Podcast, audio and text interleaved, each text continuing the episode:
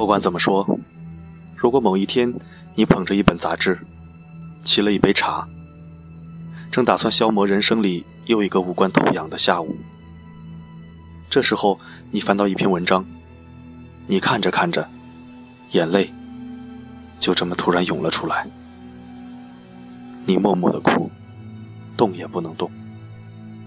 这世界万籁俱寂，只剩下你的心跳和被视线模糊的纸上的文字。那么，我想，这多多少少会成为你生命里值得记住的时刻。那天，我手上捧着一本《三联生活周刊》，那篇文章的名字叫《一九六八年八月的布拉格电台》。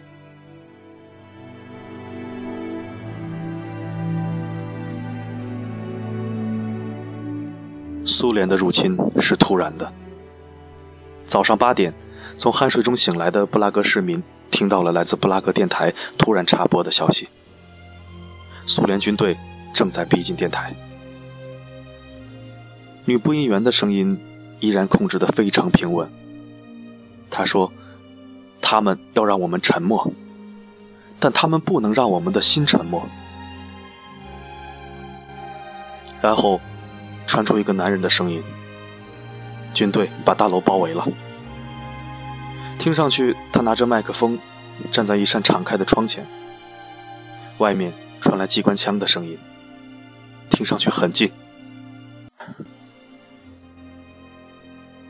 女播音员的声音依然平稳：“他们已经进入电台大楼，但我们还在这里，我们还和你们在一起，我们永不放弃。”永不。电台里忽然沉默了，听众听到了哭泣的声音，然后捷克国歌响起，《我的家乡在哪里》。这首曲子的旋律通过微波覆盖了这座悲情城市。这时的布拉格，无数的市民听着自己的国歌，失声痛哭。接下来的两天，捷克电台的媒体人让包括入侵苏军在内的全世界见识了什么叫永不放弃。在一段沉寂之后，布拉格电台的播音又得以短暂的持续。因为听到了入侵苏军包围电台大楼的广播后，越来越多的市民涌到了电台大楼，穿着迷你裙的姑娘。和穿着牛仔裤的小伙子在电台大楼前组成了人墙，他们迫使坦克停了下来。苏联军队第一次遭到了抵抗。在市民与坦克对峙的时候，布拉格电台的入驻记者仍然持续发回来来自其他城市的现场报道。这边也有成列的坦克，离他们远点儿，攻击他们是愚蠢的自杀。当天晚些时候，就在电台大楼终于被攻破之前，市民从收音机里听到了来自布拉格电台最后的播报时：那些待在夏令营里的孩子是安全的，父母们不要担心，这里是自由的、合法的捷克斯洛伐克电台。从二十一号清晨，直到二十三号凌晨五点四分，捷克境内最后一家官方电台被包围。播音员和记者们一刻也没有停止自己的工作。而令人惊奇的是，在国家的最高首脑被拘禁之后，在武装力量全部被瓦解之后，在所有官方电台被苏军彻底占领之后，自由的、合法的捷克斯洛伐克电台仍然在不同的频率间此起彼伏地传送着。有些播音员的声音是观众熟悉的，有些则是新人。背景有些嘈杂，敲门的声音，隔壁房间讨论选题的声音，每隔几分钟，播音员就会重复一遍：“这是自由的、合法的捷克斯洛伐克电台。”以便让刚刚加入进来的观众明白，五十万苏军正在搜查这些电台。常常是一个电台消失了，另一个电台就加入到广播之中。这些媒体人宣称，有一千四百万同胞的支持，这样的广播将持续下去。苏联军队陆续摧毁了大量发射机和电缆，但广播网仍然在有效率的进行。德国一位小说家正在捷克访问。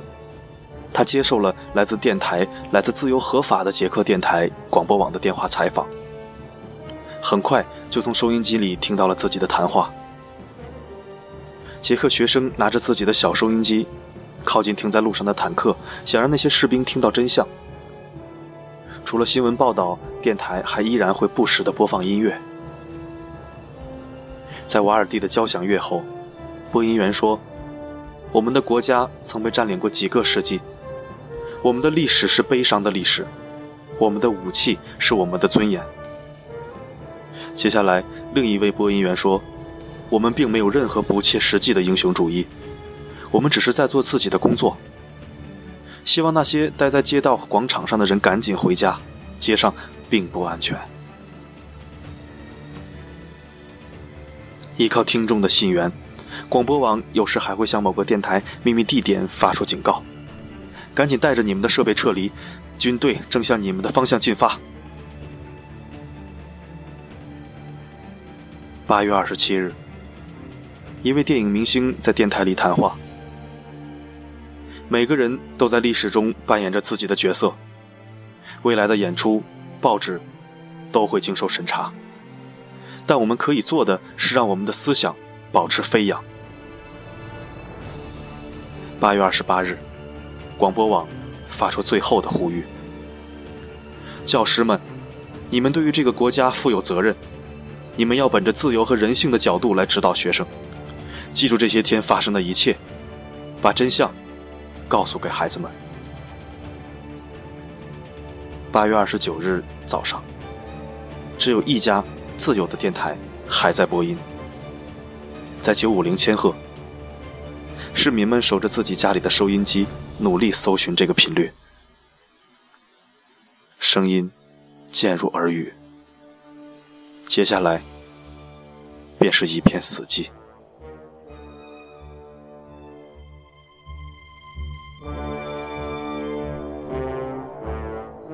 从发动突袭到逮捕捷克最高领导人，苏军只用了不到一宿的时间。而从苏军成功入侵到最后一家自由的、合法的捷克斯洛电台被查禁，五十万苏军花费了整整八天八夜。这是一篇平和客观的文章，作者苗伟先生有着行文时惯常的平稳的语调，但是读毕全文，可以说，这里的几乎每一个文字都会让你痛彻心扉。比如这一段。苏军知道播音员的名字，知道他们的家庭住址，但却不知道他们的工作在哪里。而在危急的时刻，这些电台的从业者不但将生死置之度外，甚至没有忘却，仍然尽力给听众带来收听的美感。一位记者从被包围的捷克军队的营地里发回的报道说，营地已经被坦克包围，捷克士兵从营房的窗子里向外张望。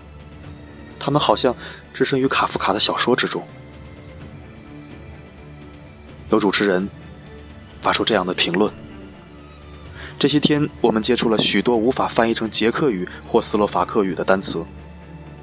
他们来进行兄弟式的帮助。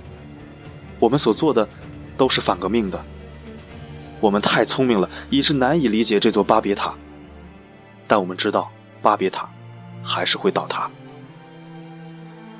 布拉格终将会成为一座沉默之城，但我们的语言还在空中。他们的子弹无法击落我们的声音。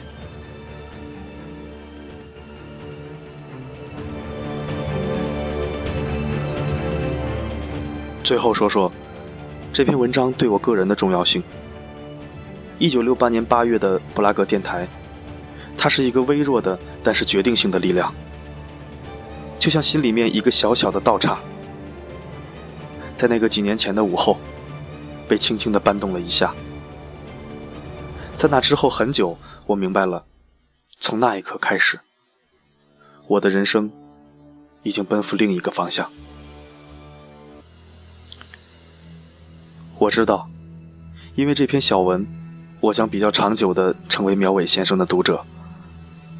也因为了这篇小文，我认识了四十五年前居住在瓦尔塔瓦河畔的热爱自由的友善又坚强的人民，和他们中间那些令人敬畏的我的同行。他们的覆巢之下，虽明知大势已去，但不惊不惧，恪守本分。他们在铁蹄下坚守的不仅是良知和责任。他们竟然仍然保有着灿烂的诗意和高昂的头颅。读完了这篇文章，作为媒体人，你很难做不到这样的假设：如果回到四十多年前的布拉格，那个坦克车碾压的八月，我们是否也可以保持有这样的态度、这样的勇气，面对着话筒？面对着已经开进电台大楼的坦克和已经很近的机关枪的声音，平稳地说出：“这里是自由合法的捷克斯洛伐克电台。”我们是否也可以保有这样的诗意？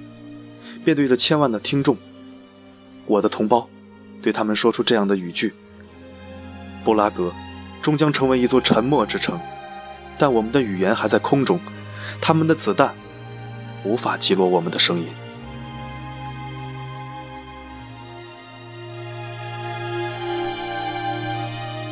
在行文之前，我不能设想自己竟会有这样的疯狂，引用了几乎所有全文的大半儿。这是特别要向苗伟先生致歉之处，但也是因为这些事实、这些细节、这些话题特别结实、特别准确。也特别容易引起惊人的共鸣，所以显得特别有力量。这是我的文字所达不到的境界，所以就僭越了。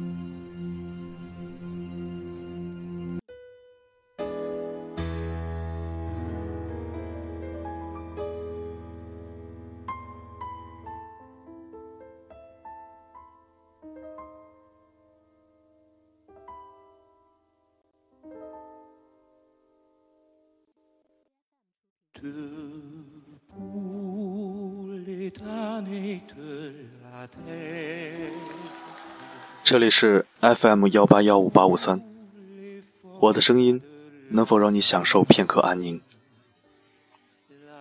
我是四零四 Not Found，一个从不上瘾的男人。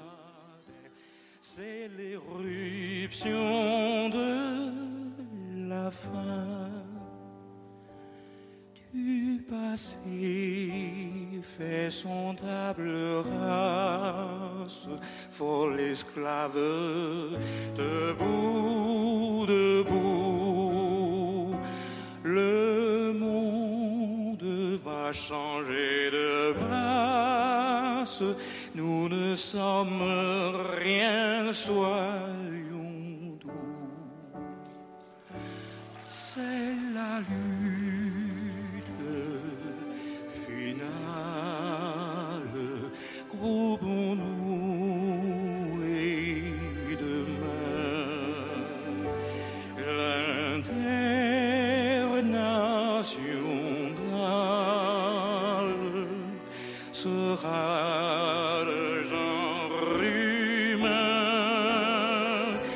c'est la lutte finale. Roubaix